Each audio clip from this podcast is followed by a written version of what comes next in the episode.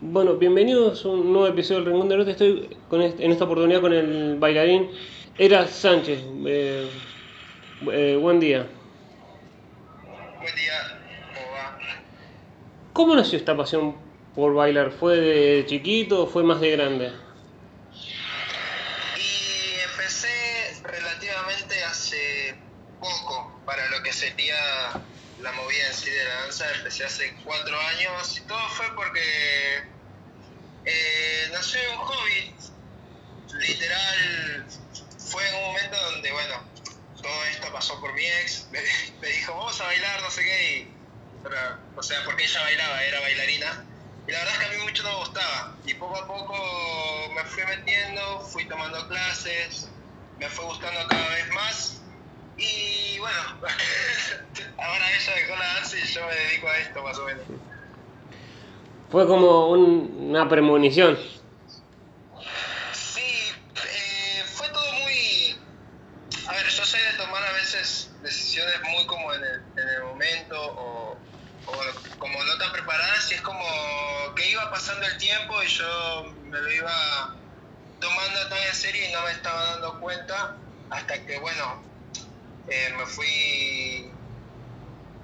Fui como teniendo clips, tipo esos clips en el, en el cerebro que decís, "Mm, creo que es por acá y nada, y, ahora es como lo que más, más me apasiona y, y quiero terminar viviendo de esto completamente.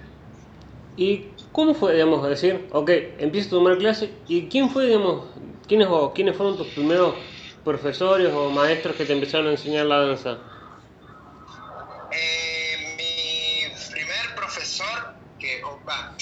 Profesor es un maestro, eh, eh, Richard Paz, en su momento él me abrió las puertas de su estudio, me, me, me metió en su crew, yo sin saber un paso, nada, sin saber bailar, simplemente que quería que esté, quería que baile, y nada, y poco a poco así me fue motivando todavía mucho más a, a querer buscar más sobre el mundo de la danza, sobre otros profesores, eh, otras danzas, eh, técnicas, todo, y nada, siempre fue como una gran motivación. Eh, me inculcó muchas cosas buenas y eso se lo remil agradezco. ¿Y cómo fue, digamos, eh, arrancar una crew? Pa- digamos, para quien no sabe lo que es una crew, ¿qué es, es una crew? Uy, perdón, ¿cómo no se escuchó el último? Eh, ¿Cómo es arrancar una crew? Y qué, digamos, para alguien que no sabe lo que es, digamos, de- o que es fuera de la danza, dice, ¿qué- ¿a qué se llama una crew? Hola. Hola, ¿me escucha? Ah, uy, ahora sí, perfecto. Eh, eh, le preguntaba mira, si mira, cómo era arrancar en una crew y qué, digamos, para alguien que no, no es del mundo de la danza, ¿qué es una crew? Eh, una crew es básicamente eh, un grupo ya sea de amigos o de, eh, ¿cómo se llama? Un grupo de competencia. Va, es, está medio discutido ahí con el tema de la palabra porque últimamente también se dice como crew a un grupo de competencia cuando es totalmente diferente. Tipo, una crew es algo como más unida, una familia. Aunque no necesariamente tiene que ser de la danza, puede ser una crew de, de artistas en general, ¿se entiende? Eh, y la verdad es que entrar directamente a una crew fue algo totalmente distinto a lo que sería en una clase.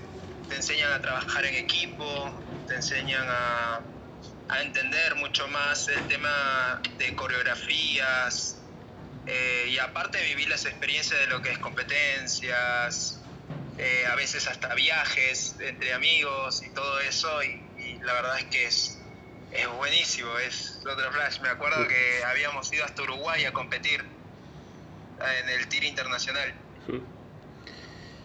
Y, co- digamos, la decisión de las competencias, ¿la decide un líder o es en grupo la decisión de vamos a presentarnos a, la- a una competencia? Eso depende. eh, si es una crew, casi siempre es como que tira el líder, tira el, en la competencia o a donde se quiere ir y en general como que se decide. Ya en un grupo eh, de competencia es como que eso se hace y se hace, tipo, el líder tira ese y se hace. Pero en general es como casi, casi lo mismo en esa parte de, de decidir, porque como estamos todos muy cebados, si es una crew o un grupo de competencia muy bueno, donde hay buena energía, es como que si uno dice, vamos para la izquierda, todos van para la izquierda, tipo. es así. Es como, es como una familia, es como una familia, como vos decías. Exacto, exacto. tipo, todos tirando para el mismo lado, eh, sabiendo eh, y apreciando el arte de, la, de los que están a tu, a tu lado, es, es lo mejor. Compartir es, es increíble, es lo mejor de estar en una crew.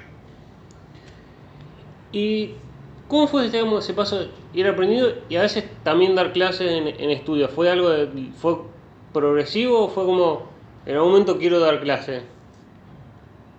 Eh, no, yo me acuerdo que en su momento cuando me lo preguntaban justamente eh, mi, mi maestro, yo empecé en su estudio, y él me dijo la idea de, ¿alguna vez te gustaría dar clase? Y yo había dicho en su momento no. no quería porque sentía que no estaba preparado y que no... Todavía me faltaba mucha información y por ahí los nervios y todo eso. Eh, pero también es como que me hubiera gustado en su momento decir sí, pero creo que fue la mejor decisión decir no en su momento. Esto te digo hace dos años más o menos. Eh, porque después de eso me fui preparando un poco más y a los meses me di cuenta de que bueno, es también un proceso, tipo, es como empezar ya y poco a poco ir, eh, ¿cómo se llama? Encontrando nuevas herramientas todo eso. Obviamente mi maestro me enseñó todo lo básico, eh, pedagogía, eh, cuentas y todo eso y la manera de llevar una clase. Eh, que eso también, bueno, me ayudó como a decir, bueno, tengo una buena base como para poder empezar a dar clases. ¿Y cómo fue esa primera clase? ¿Fue difícil o fue como, ok, digamos, salga lo que salga? Y básicamente fue salga lo que salga. Eh, me sentía dentro de todo confiado en ese momento, tenía como mucha adrenalina porque yo de por sí no soy una persona que, que, que está como querer a la vista de todos, pero bueno, obviamente sos profe, sos como el centro de atención. Y, y nada, fue un flash, por suerte estuvieron varios de mis amigos de mi crew justamente eh, y compañeros de, de afuera que, que, me bancaron en la clase y nada, se hizo todo muy, muy lindo y, y nada, fue espectacular. ¿Y cómo te llega la propuesta de trabajar o, a, o, a, o, o aparecer en, en, Showmatch? ¿Cómo fue esa, esa propuesta o cómo llegaste? Lo de Showmatch, me acuerdo que empezó simplemente, me acuerdo que estaban llamando a, a varios amigos y de la nada me llegó un mensaje de, un amigo porque encima estaba, tenía dos propuestas para Showmatch, que en uno era un puede ser y el otro ya era un dale, venite. Eh, un amigo Jason me habló, me dijo, che, mira, te paso en Instagram, habla, no sé qué, para, para salir en Showmatch porque necesitan para el ritmo shuffle. Y dije, bueno, está en un, en un veremos ese. Y después me llegó otro mensaje a los cinco minutos diciendo un amigo que se llama Axel Gesti. Me dijo, che, Emir está buscando bailarines para Showmatch en la gala de, de Shuffle.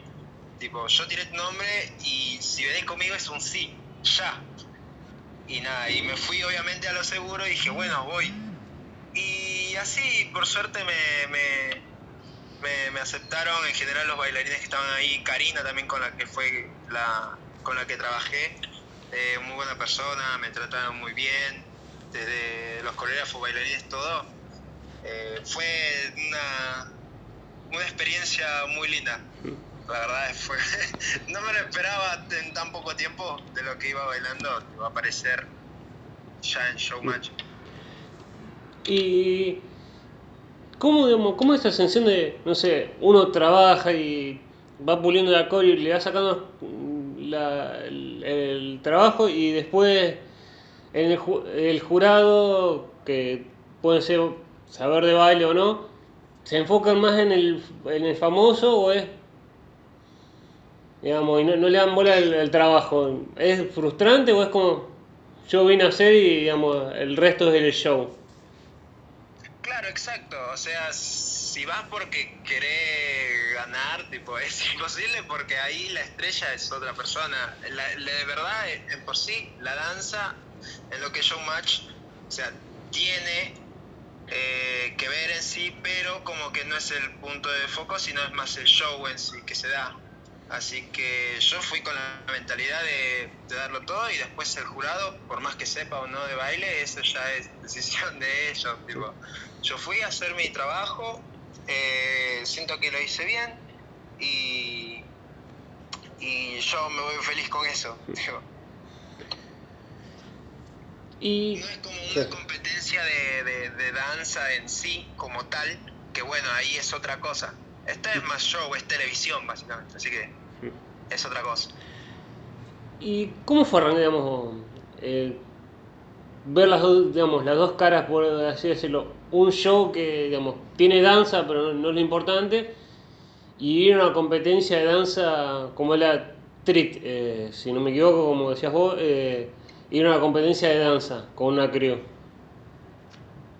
No, son dos cosas totalmente diferentes. Por ahí en, eh, bueno, justamente en una club, como, como te dije, te ayuda mucho a trabajar en equipo, que así que está bueno casi siempre para un bailarín en los primeros años estar dentro de una club para saber cómo es esa experiencia y más adelante justamente en laburos como lo que yo macho para algún videoclip o para algún show, te sirve demasiado el, el saber cómo se maneja. Obviamente cada coreógrafo tiene como su manera diferente de trabajar, pero está muy bueno como ya tenerlo mentalizado todo eso.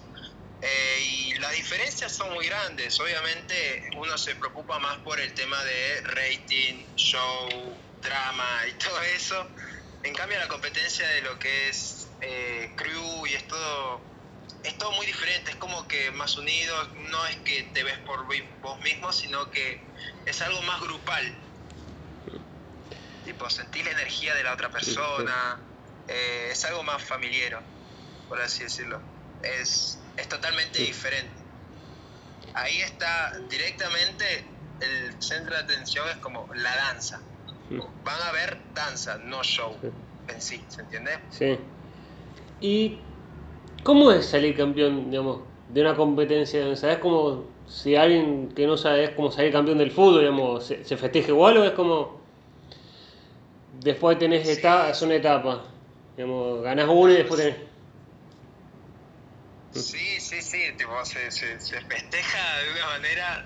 El, yo me acuerdo que justamente lo que te dije que habíamos viajado a Uruguay al tiro internacional y me acuerdo que en ese momento quedamos cuartos. Eh, era una competencia del Tires, del torneo internacional de reggaetón. Y estaban países como México, Chile, Uruguay y Argentina. Quedamos cuartos y me acuerdo que hablando en el en la combi de vuelta acá a Argentina, nos quedamos hablando, tipo, hubiéramos querido más, no sé qué. Y pasamos prácticamente todo ese medio año que quedó hasta el TIR Argentina, o sea, el- la competencia, pero la, la nacional, donde compiten todas las provincias. Eh, quisimos ir a ganarla, tipo, no, no había chance de, querer ir a perder. Fue las ganas y, como una revancha para nosotros. Así que fuimos, lo dimos todo y terminamos ganando. Quedamos como primer puesto en categoría grupo. Y porque dimos todo de nosotros y fue otra cosa, otra, otra mentalidad. Cada cosa es como un clip en tu cerebro que te hace cambiar muchas cosas. Y bueno, y el TIR de Uruguay nos hizo cambiar una perspectiva de la crew que decíamos, no está bueno esto, o esto sí, esto no, a esto hay que cambiarlo, y bueno, todo todo valió la pena porque terminamos campeonando fin de año. Sí. Y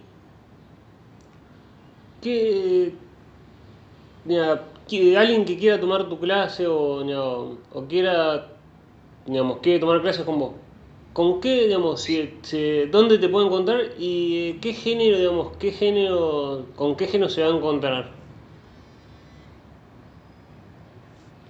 Hoy en día, por ahora, estoy dando clases en el estudio de M, que queda en Loma de Zamora. Y ya el otro año arrancaré los estudios que ya estoy, Arte, Buenos Aires, que queda en Valentín Alsina. Y este, el Galpón de la Danza, que queda en Avellaneda. Eh, y básicamente mi estilo es como que medio variado con, con respecto a, música. Puedo agarrar a veces un rock o un trap o un reggaetón eh, o un hip hop muy old school. Eh, pero en general el- la música con la que más trabajo es el trap latino. Tipo, es, es otro flash. Me encanta.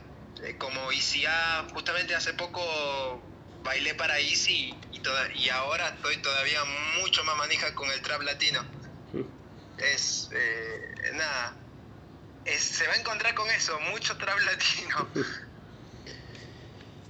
¿Y cómo fue, digamos, te- cómo te llega la propuesta y cómo fue bailar para digamos, un, ar- un artista, digamos, y en un lugar tan importante como el Luna Park? Eh, la verdad, la mejor experiencia de mi vida. No, no te puedo explicar lo que sentí en ese momento. O sea, era escuchar los gritos de la gente decir easy, easy", y que te vibre el cuerpo, tipo, por la gente, no por la música, sino la gente gritaba tanto que, que vibraba todo. Saltaba, o sea, había sillas, pero no importaba nada, saltaban, hacían poco, lo que sea. Eh, fue literal una gran experiencia. Easy, la verdad es que una gran persona, nos trató bien desde que nos vio. No es un artista que tipo, son de los que, bueno, háganlo todo ustedes, yo después tipo me fijo, ¿no? Sino que estuvo ahí tirando ideas, quería que en los momentos también los bailarines tengan como su, su momento donde no podamos como brillar, por así decirlo. Eh, pero nada, fue increíble. Eh, me acuerdo cuando yo pensé que iba a bailar para otro, para otro artista que no me cebaba tanto porque era como la misma coreógrafo bailarina. Mm. Y después cuando me dijeron, no, no, no, no, amigo, es para ICA, yo me puse a llorar, era increíble, no podía creerlo. ¿Y cómo es, bailar con un artista? digamos, eh, obviamente coreografiando, digamos, sabiendo que el show lo van a ver al artista y no tanto a los bailarines que no pueden, digamos, hacer como si fuese una clase, una coreografía para lucirse o mm, como es más respetar una, una forma de, digamos, de baile, ¿o no? O es una coreografía... Claro, no, eh, en este tipo de trabajo es hacer lo que se necesita para el show. Obviamente el artista principal, en este caso era Easy, el, el- el rapero, eh, pero uno tiene que ser consciente y yendo sabiendo de que no son la, la figura principal, el grupo de baile no es la figura principal, es como un, un agregado que le da otra potencia más al show, ¿se entiende? Sí. Eh, no, en otras ocasiones puede ser que sea como una de las cosas más importantes si es que el artista, por ejemplo, bailara como si fuera, no sé, un Raúl Alejandro o un Justin Bieber, ¿se entiende? Sí. que es otra cosa, porque los artistas ahí bailan, son bailarines, y este, el grupo de baile tiene que ser todavía mucho más perfecto y, y, y tiene otra calidad a la manera de, de- de verlo. Pero si el artista de por sí no baila, sabes que sos un extra más dentro de lo que es el show del, del cantante. ¿Y cómo, digamos, cómo fue la decisión de re- recortar tu nombre o digamos, que te conozca eh, gente como era y no tanto con tu nombre, digamos, por así decirlo, el nombre del documento?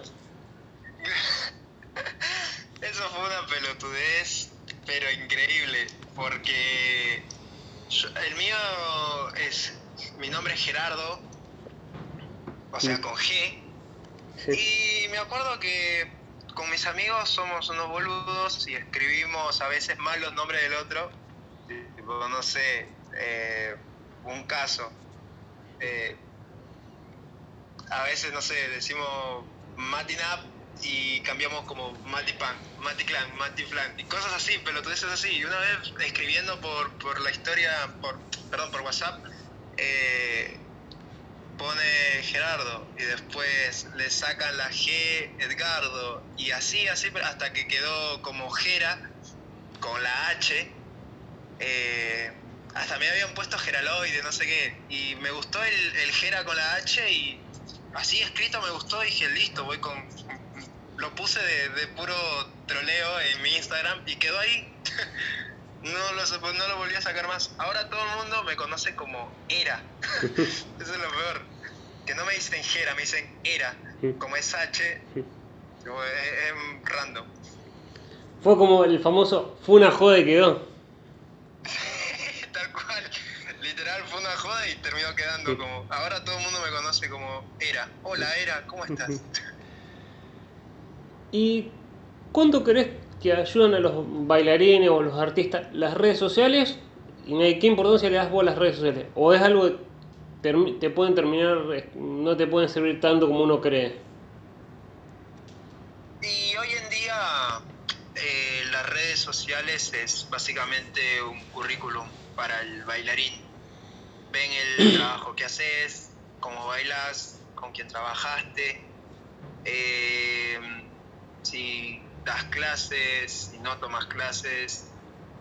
Es básicamente tu currículum. La gente, si algún productor quiere saber quién es este pibe, van, te buscan por, por Instagram y dicen, ah, mira, me gusta cómo baila. Eh, y así te llaman, o cosas así. Eh, para mí el tema de Instagram yo lo tengo como que activo, subiendo videos, ya sea de mis clases, otras clases, trabajos, intentando tenerlo lo más ordenado posible porque justamente esto lo tengo como un currículum básicamente. Eh, pero nada, llega un punto igual donde es como que te, te cansa o medio te pudre. Porque si no tenés la cantidad de seguidores posible no puedes dar clases en tal lado. O si, si no tenés tantos me gustas, tipo no sos no sos alguien. Y es como que eso no tiene nada que ver. Conozco gente tan zarpada que, que trabaja de esto que no llega ni a los 3.000 seguidores, pero vos lo ves bailar y vos decís, ¿qué carajo?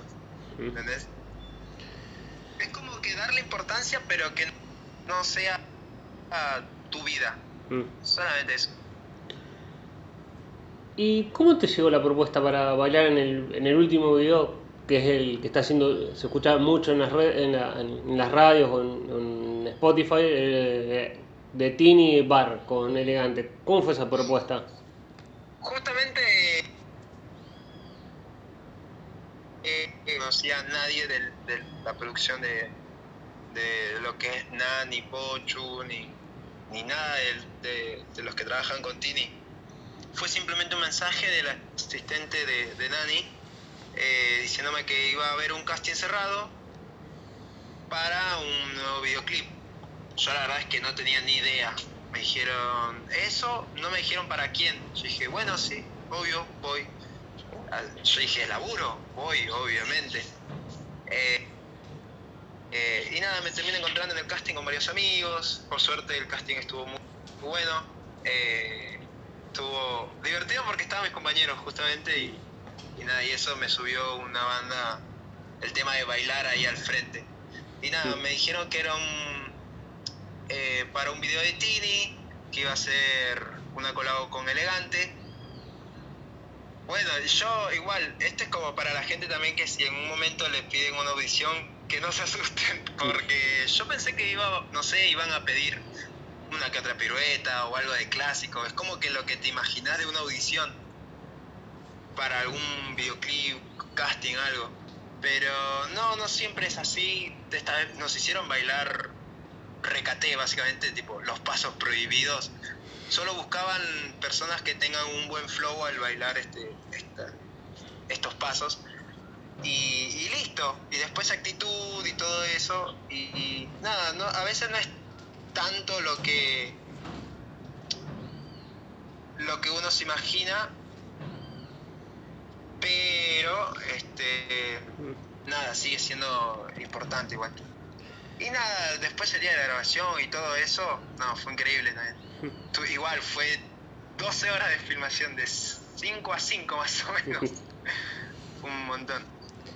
¿Y cómo fue, digamos, el, estar tanto tiempo grabando? ¿Fue como algo, es algo que estoy disfrutando porque son gajes del oficio o es como, qué duro estar tanto tiempo bailando? No, ese, ese es lo, lo peor, es que no es que estás tanto tiempo bailando sino de que a veces también sos como extra y tienen que hacer filmaciones como para llenar el video, ¿viste? Tipo, no sé, jodiendo con la gente, algún, alguna ronda y cosas así, ¿viste? Y entre a veces cambiar un poco la locación y todo eso, y es medio medio un bardo para el bailarín o de por sí para el extra porque tenés que esperar a, toda la producción. Si la producción se maneja mal, eh, podés tardar mucho más tiempo. Pero no, la verdad es que la producción de, de Tini fue muy profesional, hicieron todo a su debido tiempo eh, y se terminó a la hora pactada. Hasta creo que un poco antes, encima. Pero fue literal de 5 de la tarde a 5 de la mañana. ¿Y cómo tiene como artista, digamos? ¿Es copado como Jace, eh, como el otro artista en el Luna Park o es bailen, digamos, haga su trabajo y no es tan buen compañera? No, sí, sí, me acuerdo que la habíamos cruzado en el primer ensayo y sí, también pendiente de los bailarines, de que esté todo... Obviamente no nos va a tratar como amigos porque no nos conoce. Eh, pero siempre fue, con buena onda ella. La verdad es que muy, buena persona y no... O sea, más allá de eso no puedo decir porque no, no, la conozco en sí, pero siempre nos trataron de 10 ella y la coreógrafa también, Nani. Y el, el, que, el, que, el bailarín que es profesor, ¿se sigue formando o es como aprendí y estoy dando clase y eh, ya llegué, no, no me sigo formando? Mm, no, ese es algo totalmente erróneo. El que es profesor nunca debe dejar de, de, de seguir aprendiendo. Porque es como que te estancas. Después llega un punto donde no sabes vas a enseñar? Vas a enseñar lo mismo y, al mismo tiempo tu alumnado se va a terminar aburriendo también. Eh, y no solo eso, sino que está bueno siempre tener al bailarín propio activo, porque ser bailarín, coreógrafo y, profesor son tres cosas diferentes. Y está bueno siempre que la parte de coreógrafo o de profesor no opaque a tu lado bailarín. Si llega a un punto, no sé, de la danza donde vos preferís ser más coreógrafo que, que, que ¿cómo se dice?, profesor eh, o que alumno, bueno, pero es como que yo no lo veo tan así. Matinap hoy en día sigue tomando clases, por ahí no tanto como antes porque tiene mucho trabajo, pero sigue tomando clases, ya sea de colega o de cualquier otra persona pero para mí es como que si sos profesor no tenés que dejar de dar clases, no tenés que dejar de tomar clases, perdón. Y amigos o, los familiares, o familiares tuyos cuando arrancaste con esto de lanza, a dar clases, a, a, bailar, terminaron raro diciendo, buscaste un laburo más serio o algo más normal, más común porque de la danza no se puede ver o te apoyaban igual? Pasa que en, mi familia nadie es en este caso como bailarín o artista.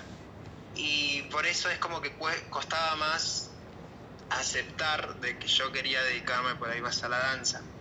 Eh, fue una discusión, eh, no sé si grande, porque al final obviamente lo terminaron aceptando además. Yo había, estaba haciendo la carrera de enfermería y lo terminé dejando por la danza. Eh, porque simplemente me decían anda a estudiar algo, no sé qué, o trabajar, qué sé yo. Y yo trabajaba, eso sí, hasta ahora sigo trabajando. Tipo, trabajo en Pharmacity más allá de lo que es la danza y todo. Em, y me empezaron a apoyar cuando se dieron cuenta que, bueno, puedo vivir en algún momento de esto porque me empezó a generar ingresos, me empezaron a llamar para dar clases y todo esto y es como que, bueno, no es que se va a morir de hambre, ¿se entiende? Como que se preocupa más por, no es que lo hacen de, de forro, sino porque se entiende que no quieren que pases hambre en algún momento por, por perseguir para ellos una fantasía. Mm. Es simplemente que como que te están cuidando. Entender esa parte también. Sí. Y ¿Sigue existiendo el prejuicio o no? O, o ya es algo que quedó en el de que el bailarín hombre es homosexual y todo ese prejuicio o, o, no, o no más? Mira, O sigue pasando. Y sí, sigue pasando. Siempre existe el cabeza de termo que, que piensa, mmm, sos bailarín, opa. Tipo, y vos decís, yo la verdad es que en esas ocasiones yo no digo nada, prefiero quedarme risa y ya está, no tengo que demostrar nada a nadie. Eh, pero igual, si estás como rodeado de la gente que está alrededor de la danza o que entiende más el tema, es como que el- no, no, no lo ves de, de ese lado. No, no hay tanto prejuicio, porque lo entienden. Como que hay personas hetero, de bi o cualquier sexualidad que, que- que una persona elija y no, no es necesariamente porque un bailarín eh, ¿cómo se- Ya, por ser hombre no es de tal forma o de otra. O sea, haga, por ejemplo. ¿Cómo? eh, ya no importa, digamos, si es hombre o mujer, digamos, o es hombre y es bailarín, no, no le cambia nada ya su sexualidad. No, ¿no? nada. Si la coreo, por ejemplo, en un trabajo te dicen vas a bailar para Lali y tenés que bailar Vogue o Femme, eh, yo lo hago y no significa que, que me haga menos hombre o tenga que tenga que volverme gay para bailar. Tipo, no tiene nada que ver. Es como que es simplemente un laburo o, o- o una manera de, de trabajar.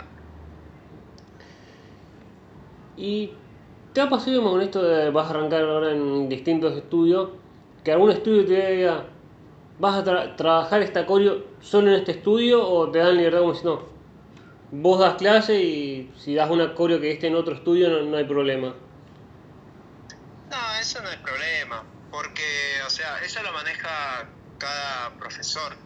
Si un profe quiere dar una coreo distinta en todas las clases, bien por él, porque buen cerebro para generar un- una coreo por cada clase. Eh, pero en general se trabaja como que un profesor da la misma coreo en todos los estudios durante una semana o dos semanas y, y después cambia recién. Pero en general es eso, no, no es necesario como hacer un, una coreografía para cada estudio diferente o todo así. Eh, aparte el estudio no tiene por qué decir nada, porque es simplemente el trabajo de cada uno. ¿Y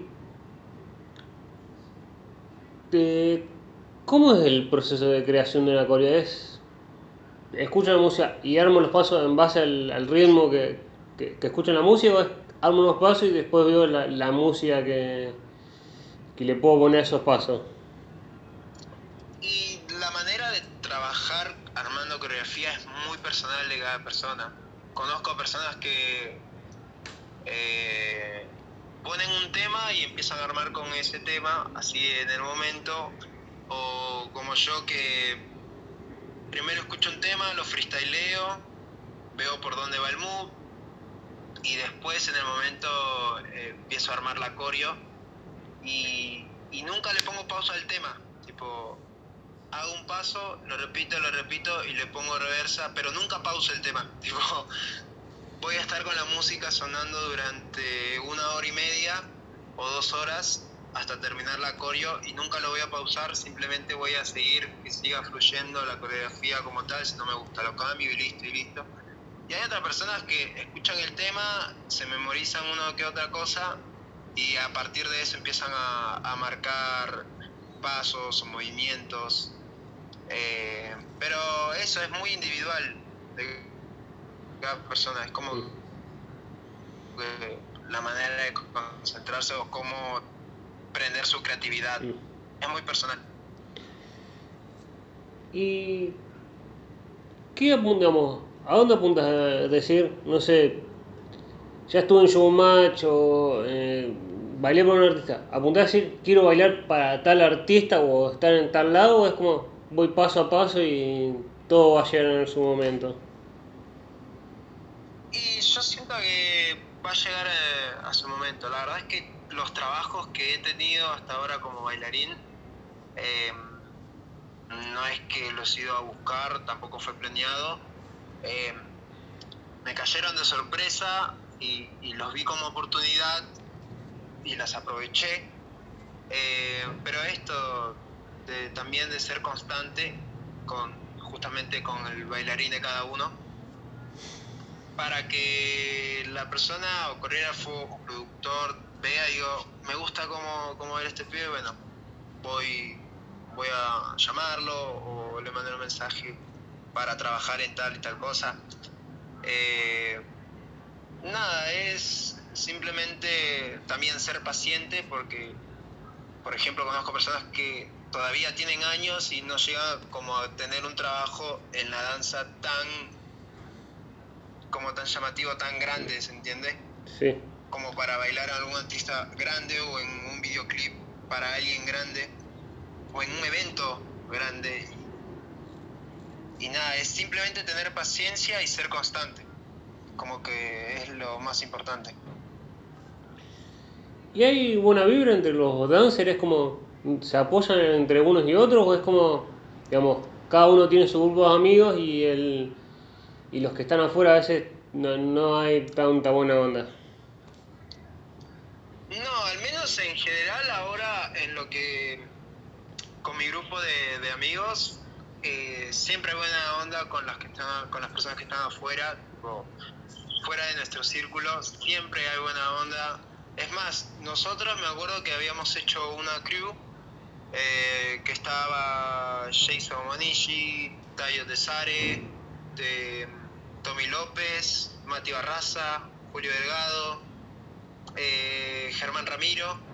Y habían, eran personas que uno estaban haciendo la carrera, otros eran del lado del freestyle, otro del, de coreografía y por ahí hasta un poco más comercial, de reggaetón, otro por ahí más de interpretación. Cosas muy distintas como danza, pero nos llevamos también que, bueno, intentamos que esta unión se llevara a las clases, porque viste que siempre en una clase la mayoría está como sentado o a veces no apoya, si no, so, si no lo conoces a esa persona no lo apoyas, eh, no le das como, como aliento para que si se pierde en una coreo que siga, viste, que pasa muchas veces, o que después de una coreografía haya freestyle, tampoco se veía muy seguido, solamente veías a unas cuantas personas haciendo eso que son contadas con los dedos y después nadie más. Es como que intentamos llevar eso al mundo de lo que es coreográfico, tipo las clases y todo eso, eh, para ver qué pasaba y poco a poco veíamos gente que se cebaba con eso, solamente que no lo hacía por, por, porque no sentía el apoyo de, de, de los distintos alumnos o o no tenían a alguien con quien atreverse a hacer eso, ¿se entiende? Sí. Eh, pero nada, por suerte hoy en día vemos que cada vez más gente se, se anima a freestylear. No digo que sea porque nosotros hicimos eso, sino que eh, vemos que la movida y la, la, buena onda en general de una clase o de un cipher se, se, nota, ¿se entiende? Sí. Como que cada vez se van motivando más entre sí los bailarines. Y en el tema del freestyle, es como suena y sale lo que uno, uno digamos, lo que le nace o es, hay técnica para hacer freestyle. Y son ambas, en sí son ambas, porque, mm, a ver, bailar, cualquiera puede bailar. O sea, le pones una cumbia a tu tía y, y baila, ¿entendés? Eh, después, si llevarlo más como al lado de bailarín, tirar freestyle y querer como ser zarpado y todo eso, es cuestión de entrenamiento. Hay dos cosas que se tienen que dividir como para entender eso también. El de entrenar y de bailar.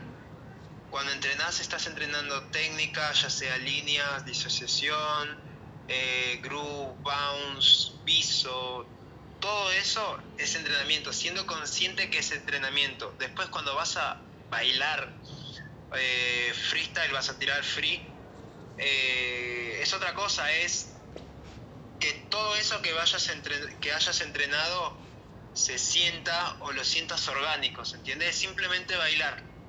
Es como que entras a una cipher y bailas nada más. Creas en el momento, eh, porque justamente eso es freestyle, crear en el momento. Eh, y siendo libre, tipo, después obviamente tu freestyle va a crecer más o menos a lo que vos entrenes. Si, si, si no entrenas mucho y siempre tirar lo básico y te estresas, porque bueno, obviamente esa persona no está entrenando como tal simplemente baila freestyle.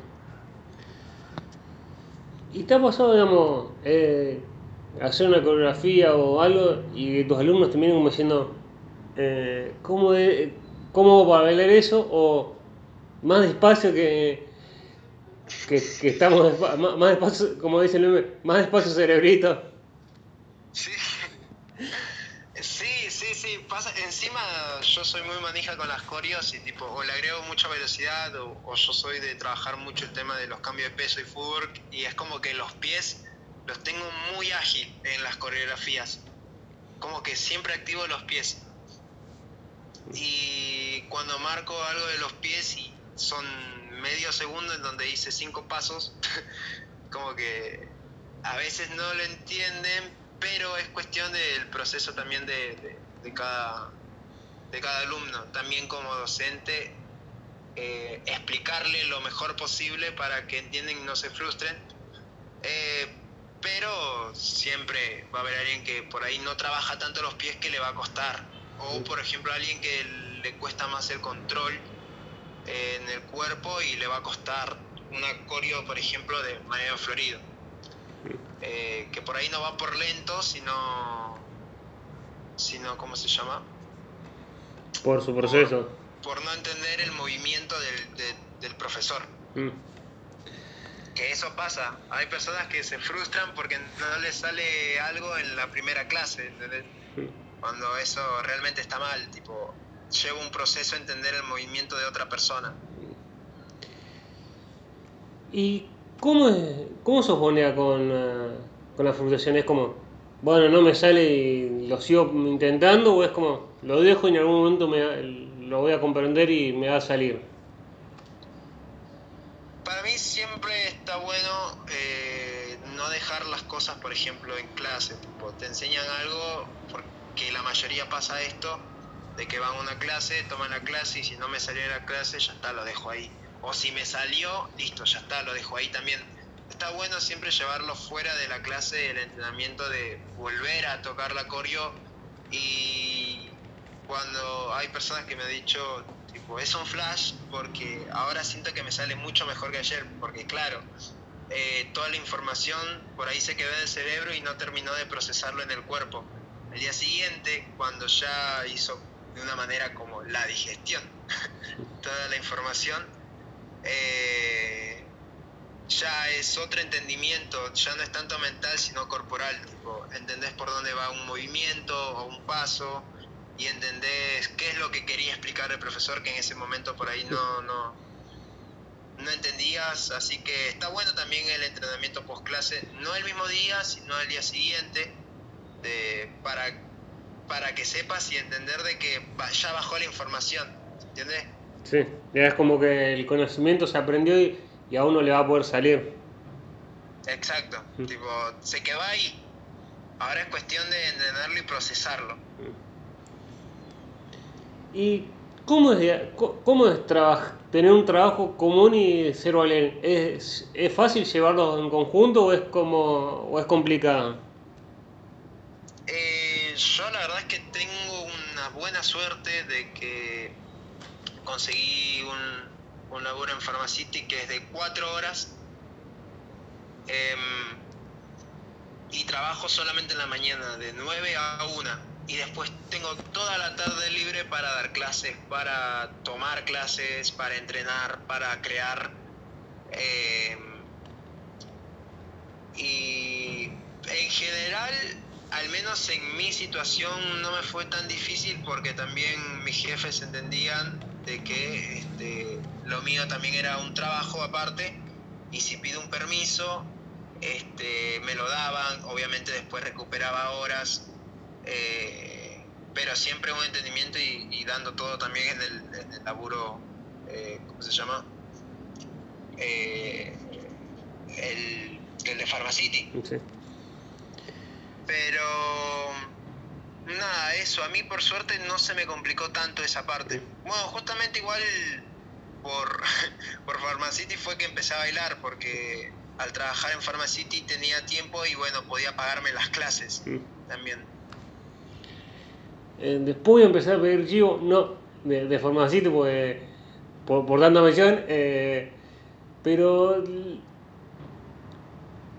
¿te ha pasado, digamos, ver a esa persona, a, esa ex que te dijo, ah, empezó a bailar y, agradecerlo, es como, empezó a bailar, pero no, digamos, no, no, te dio tanto eso de, de, ser agradecido. Sí, sí, nada, es más, somos, hasta hoy en día todavía somos amigos, no, no es que se perdió comunicación o algo. Nosotros terminamos hace años, pero sigue habiendo una buena comunicación. Eh, además, ella tiene su novio, su novio entiende todavía que yo hablo con ella tipo, y, no tiene nada de malo. Eh, Pero no, siempre se, lo agradezco igual. Y una, digamos, algo que vi en tu perfil que me, me sonó raro, digamos. ¿Usted nació o tiene raíces de, del Perú, digamos, pues, más de digamos, ir a una bandera de un país, o si, era Perú, perdón, me quedé. No, yo mm, nací en Perú y vine acá recién hace, cuando yo tenía 14, mm. te hablo de hace 10 años, vine a Argentina. Mm. Y, sí. ¿Y cómo fue, digamos, acostumbrarse a otra cultura? Es diferente, diferente.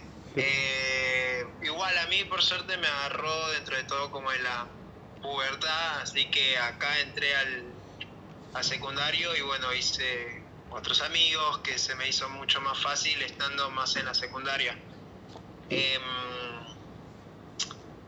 no se me hizo tan complicado. Después con el tema de, de costumbres, más que nada lo que es comida sí me costó mucho, porque allá en Perú estamos acostumbrados a, comer totalmente diferente y a otra cantidad. Tipo, comemos mucho y, comidas más elaboradas y, acá por ahí es, es algo más distinto, tipo porciones más chica, es como que uh, tengo un hambre y, iba a, algún lugar a comer y me servían algo que como que para mí era muy poco y pero literal eso fue como lo más grande de acostumbrarme nada más, tipo, lo más difícil. ¿Y te ha pasado, eh, digamos, decir una frase, una frase digamos, más allá en la misma lengua, que tiene un significado en Perú y acá es distinto y, y te miran los alumnos o es como... No, em, pasa que yo empecé, como te dije, a, a bailar ya seis años después de que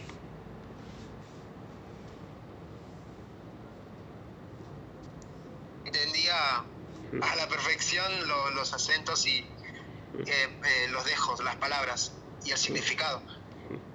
Eh, así que por suerte no, no me pasó nada de esas cosas en, en plena clase. Por suerte. Eh, y me quedaría ahora hablando, pero después, después digo, la gente no lo va a escuchar y además, obviamente, para como este horario, vos me dijiste, digamos, en- de- era más complicado, digamos, después de un horario te iba a ser más complicado. Te, te hago la última pregunta, se va a ir en dos y... Y la primera es, Sí. mirás, pa- mirás para atrás y decís, eh, desde que arrancaste a bailar hasta ahora, mirás para atrás y decís, ¿me arrepiento de algo o no? ¿Y qué le dirías a alguien que por un perjuicio o algo no se anima a bailar? Y le dirías para que se anime. Eh, yo siento que, mm, por la primera pregunta, siento que no cambiaría nada. Cada decisión acertada o errónea me, me- dejaron donde estoy ahora, así que yo siento que no, no, no siento como que alguna decisión cambiar. Tipo, si, si, habí- si habré tomado alguna decisión errónea, bueno, aprendí tarde o temprano, pero aprendí. Y, y aparte, cada decisión te hace lo que sos. Las decisiones que tomás sos lo que sos y es, y es así. Em, así que no, yo siento que no me, no me arrepiento de alguna decisión que haya tomado en el pasado.